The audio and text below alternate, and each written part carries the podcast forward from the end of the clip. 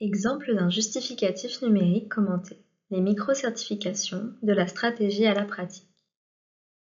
Dans cette courte vidéo, nous commentons un exemple concret de micro-certification sous forme de justificatif numérique. Quelles informations contient-il et pourquoi?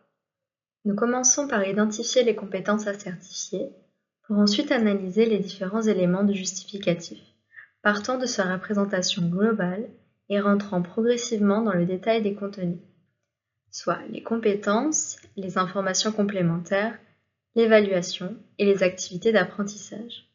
L'objectif est de démontrer le fait que plus un justificatif est détaillé, plus il est facile de valider et de certifier une compétence. Nous voyons ici l'exemple de la page de garde d'un justificatif numérique fictif en lien avec le bloc de compétences mesurer et contrôler via des outils et méthodes de la gestion de la performance, de la fiche RNCP 35918. Celui-ci atteste les compétences suivantes. Contrôler et mesurer la pertinence et la performance des outils de gestion en mettant en place des procédures de contrôle interne. Auditer, évaluer et analyser les risques associés à toute décision en participant à un audit comptable et financier à un audit DSI, à une mission d'audit interne, en conduisant des audits dans tout secteur et en mettant en place des dispositifs de maîtrise des risques, tout en intégrant les dimensions de sécurité et de cybersécurité dans l'utilisation des données. En effet, une micro-certification ayant pour objectif de valider ou de certifier des compétences, il est important de s'assurer que celles-ci sont en relation avec des référentiels officiels. Ce justificatif a été réalisé avec la solution technique Justificatif numérique européen pour l'apprentissage ou European Digital Credentials for Learning, développé et soutenu par la Commission européenne et intégré à l'environnement Europass. Lors de l'affichage du justificatif numérique dans l'environnement Europass, on voit le sommaire du certificat à gauche. Nous y reviendrons. Mais tout d'abord, regardons le panneau Contrôle d'authentification et de vérification à droite car ce sont ces informations qui attestent de la validité du justificatif. Nous voyons que le format du justificatif est techniquement valide et qu'il a été scellé par ONEJ.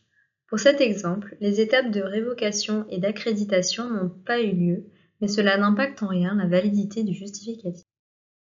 Commençons maintenant à rentrer dans le détail avec un focus sur les contenus. Tout d'abord, nous voyons que ce justificatif a été délivré à Deborah Arnold.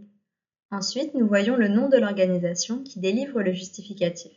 Dans notre exemple fictif, nous avons mis OC pour organisme certifiant.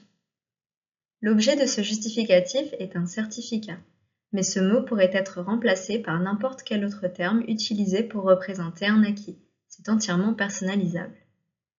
Le justificatif comporte aussi des informations sur l'évaluation désigné ici par OF pour organisme de formation.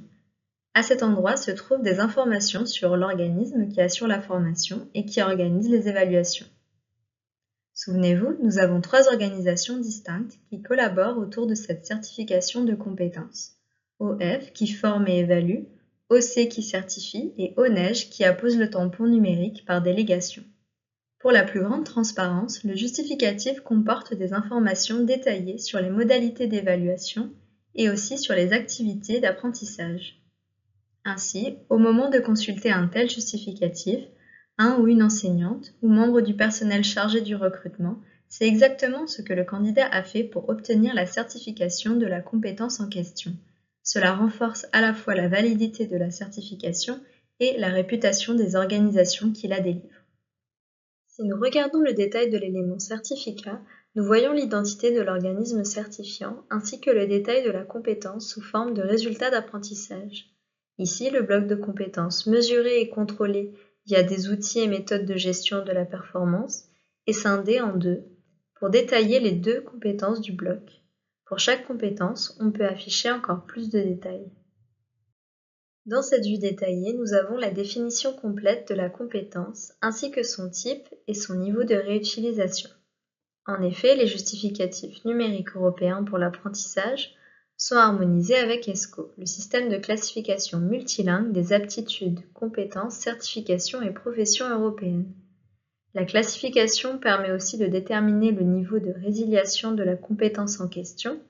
Ici, il s'agit de compétences spécifiques à une profession, mais pour des soft skills par exemple, on afficherait leur nature transversale et transférable. Enfin, on a aussi la possibilité de puiser directement dans le répertoire ESCO pour afficher les compétences équivalentes. Ce n'est pas obligatoire, mais cela renforce la possibilité pour l'étudiant ou le citoyen de valoriser sa certification auprès d'employeurs et d'établissements d'enseignement supérieur partout en Europe. On retrouve également un résumé des informations complémentaires relatives à l'acquis, comme le volume d'apprentissage, le niveau en termes du cadre européen des certifications, les crédits ECTS ou encore les prérequis ou conditions d'admission. Regardons maintenant les détails de la rubrique Évaluation. Nous y retrouvons l'identité juridique de l'organisation en charge de l'évaluation, la date de l'évaluation et la note globale. Le justificatif contient également des informations détaillées sur les modalités d'évaluation avec une information d'une importance capitale, la méthode de supervision et de vérification de l'identité. En effet, pour certifier une compétence, on ne peut pas se contenter d'une simple attestation de suivi ou de la réussite de quelques quiz sur une plateforme de MOOC qui ne contrôle pas l'identité de la personne. Si l'évaluation globale est composée de plusieurs sous-évaluations, on pourra aussi renseigner le détail pour chacune des composantes. En l'occurrence, dans notre exemple fictif, un projet professionnel et un examen terminal. Enfin, afin de faciliter la mobilité internationale, on va aussi inclure des informations sur le système de notation pour permettre des comparaisons avec d'autres systèmes nationaux. Les derniers éléments présents sur le justificatif sont les différentes informations sur chacune des activités d'apprentissage réalisées par l'apprenant dans le cadre de sa formation, soit dans notre exemple, une étude de cas, un projet pédagogique et un parcours de formation en ligne.